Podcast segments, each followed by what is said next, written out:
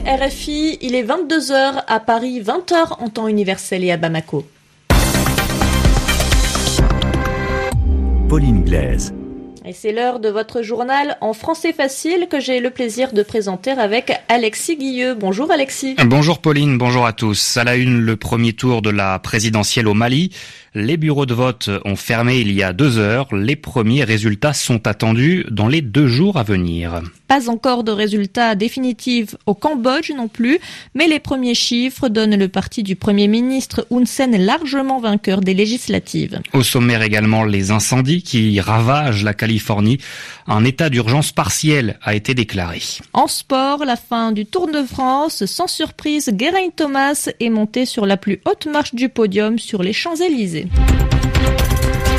Le journal. Le journal en français facile. C'est l'heure du dépouillement, du décompte des voix au Mali après la fermeture des bureaux de vote. Les 8 millions d'électeurs étaient invités à départager les 24 candidats à la présidence, parmi eux le chef de l'État sortant Ibrahim Boubacar Keïta et le chef de l'opposition Soumaïla Sissé. Pour le moment, pas encore de résultats. Les premières données sont attendues dans les 48 heures. L'un des enjeux de ce premier tour, c'était aussi la sécurité. Selon le gouvernement, une série d'attaques contre le matériel et les agents électoraux ont été signalées dans le nord et dans le centre du pays. La diaspora était elle aussi invitée à voter. Ils étaient 79 000 inscrits en France à pouvoir se rendre aux urnes. À Bagnolet, au nord-est de Paris, les électeurs étaient nombreux dès l'ouverture du bureau de vote à 8 heures. Je suis venu parce que je suis malien. J'ai vécu en France depuis très longtemps, mais j'ai toujours gardé les contacts avec mon pays et soucié du développement de ce pays. Vous voyez bien le monde, si on avait ce qu'il fallait, on ne serait pas là comme cela, c'est pas possible. Tout le monde fait la queue, donc c'est un engouement, c'est une fierté pour nous pour que le Mali avance encore en direction de la démocratie et du développement. C'est la première fois que je viens voter pour mon pays d'origine qui est le Mali et je pense que c'est un acte important pour moi. Aujourd'hui j'ai 22 ans. Euh, c'est un moyen d'apporter ma pierre à l'édifice. La majorité des Maliens de diaspora sont en France ici. Euh, depuis ce matin, ce qu'on a vu, on sait que les gens euh, sont sortis massivement. Il y a un signe.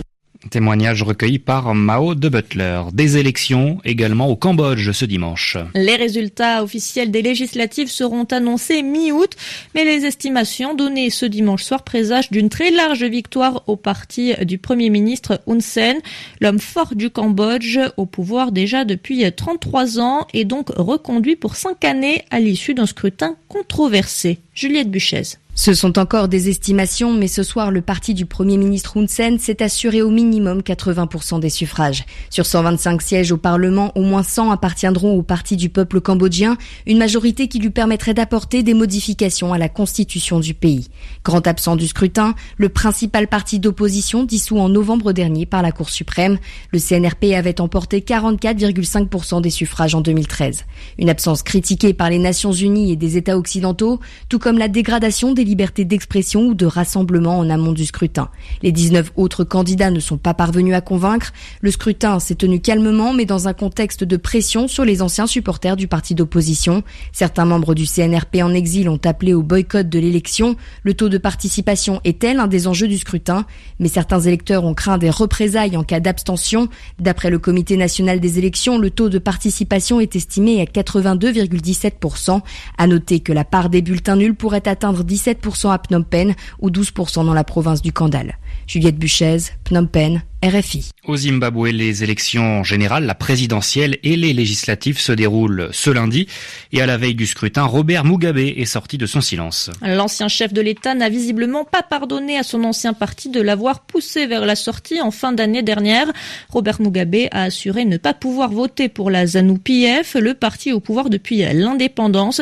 Il a également sous-entendu qu'il donnerait sa voix au candidat du principal parti d'opposition. Des frappes aériennes ont été menées pendant trois jours dans la province de Odeida, c'est ce qu'affirme l'ONU.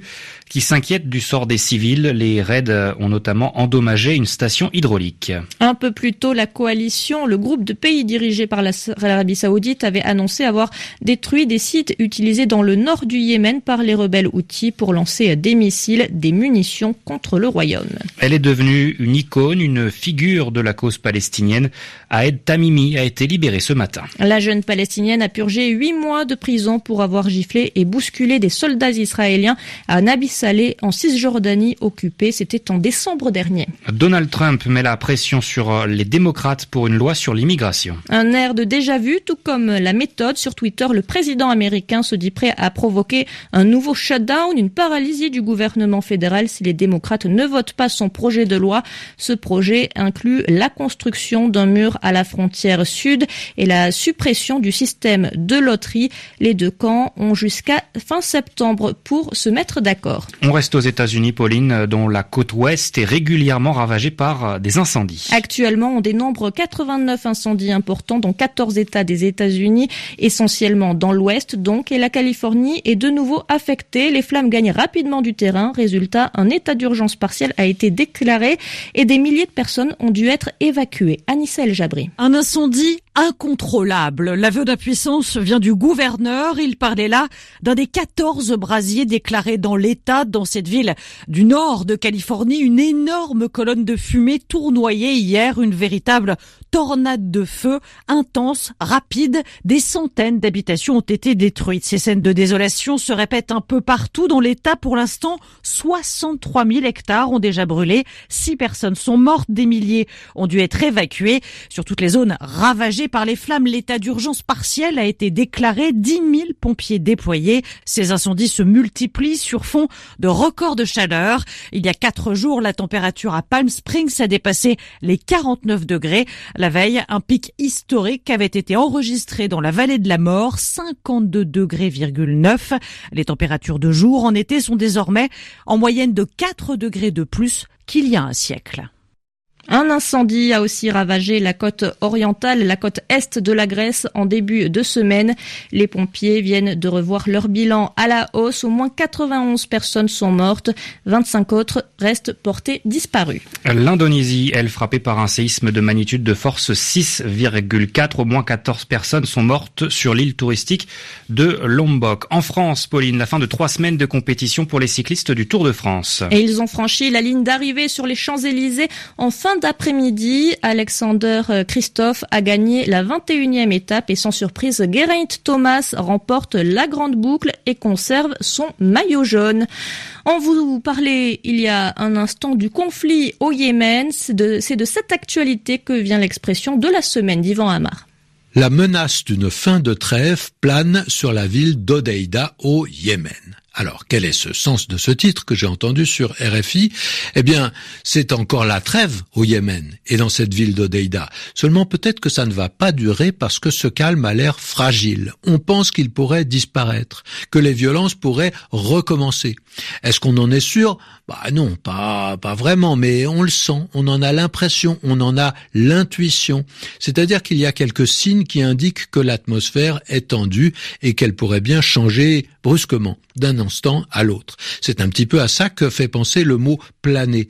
Et pour le comprendre, il faut se rappeler l'image d'un oiseau, un oiseau de proie, par exemple un aigle ou un épervier. Il est très haut dans le ciel et en général il plane lentement en cercle.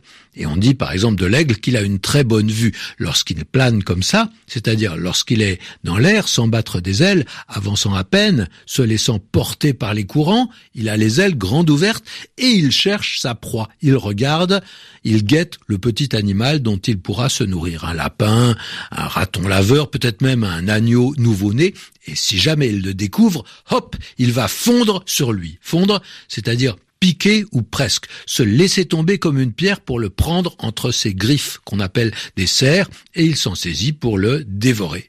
C'est pour ça que l'action de planer, elle est menaçante, comme s'il y avait une lenteur qui précédait une action soudaine, une immobilité qui pouvait être suivie d'un mouvement extrêmement rapide. Mais il n'y a pas que la menace qui plane, souvent c'est le doute et quand on met quelque chose en question, on fait planer justement le doute. Enfin, ce verbe planer, il a un sens figuré. Il s'agit de ne pas avoir les pieds sur terre. Si je dis il plane à 2000, c'est-à-dire à 2000 mètres, ça veut dire il n'a pas le sens des réalités, il se fait des idées, des illusions. Merci Yvan Amar, c'est la fin de ce journal en français facile. Merci Alexis Guilleux. Merci Pauline Glaise.